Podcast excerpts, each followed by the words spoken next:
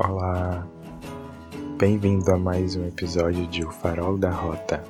Aqui com mensagens que são luz para sua jornada.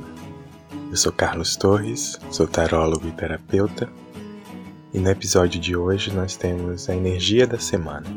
E as mensagens são trazidas pelos arcanos o julgamento, o nove de moedas e o seis de bastões. Vamos ouvi-las? Energia da semana. Arcano 20 O julgamento. Está sentindo esse cheirinho? Naftalina? Tá parecendo. Solte o baú e o armário de tranqueiras.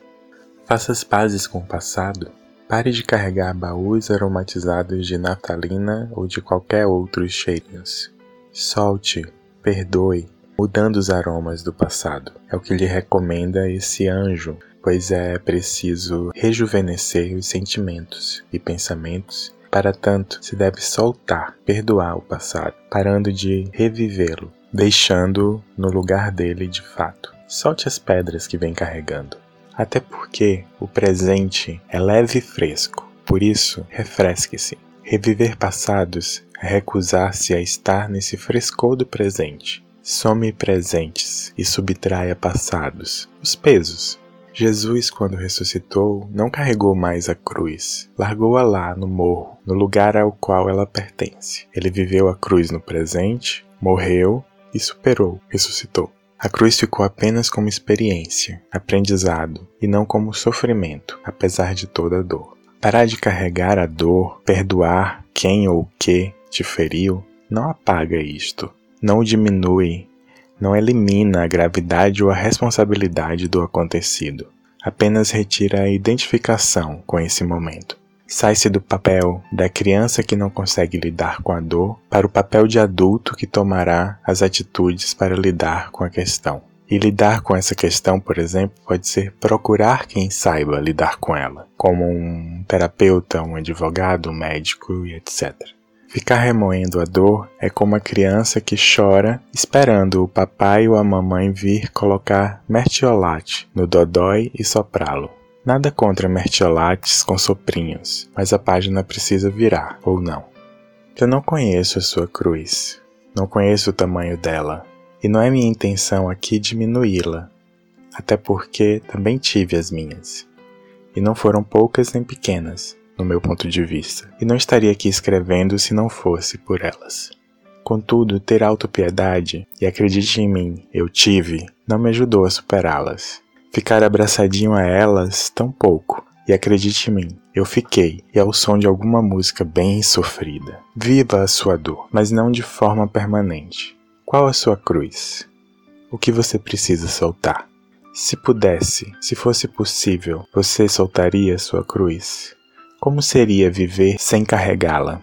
Esse arcano, o julgamento, fala, entre outras coisas, sobre libertação. Continuar sofrendo ou não perdoar é ficar no momento sofrido, é ficar numa cela, aprisionado com esse momento e com o seu algoz. Ao soltar, perdoar, você sai dessa cela para a liberdade. Esse é o convite. Porém, como todo convite, você pode aceitar ou não. Ao aceitá-lo, você renuncia ao sofrimento.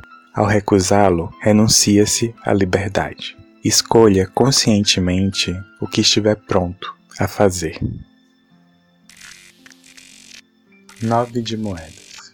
Está se achando, né? Largou a cruz e está todo todo. Caso não esteja, está marcando bobeira.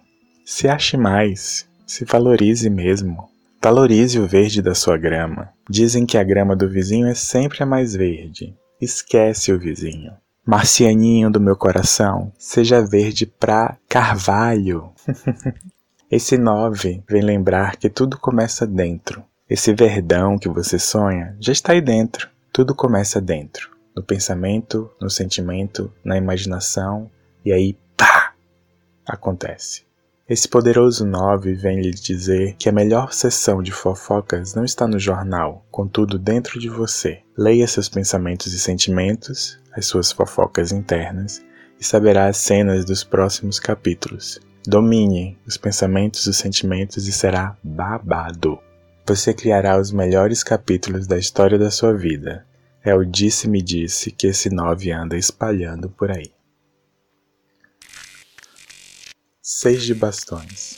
Caiu do cavalo? Levanta e limpa a poeira da bunda.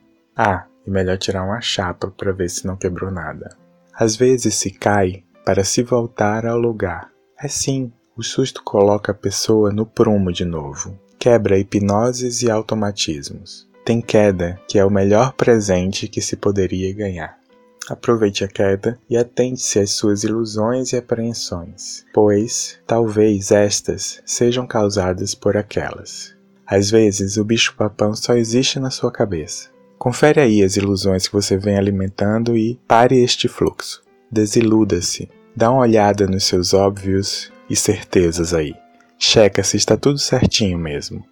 E certinho em relação a quê? Tem desilusão, que é o melhor presente que se poderia ganhar. É o recado desses seis. E essa foi a energia da semana. Obrigado por ficar até aqui. Nos vemos no próximo episódio de O Farol da Rota. Abraços de luz.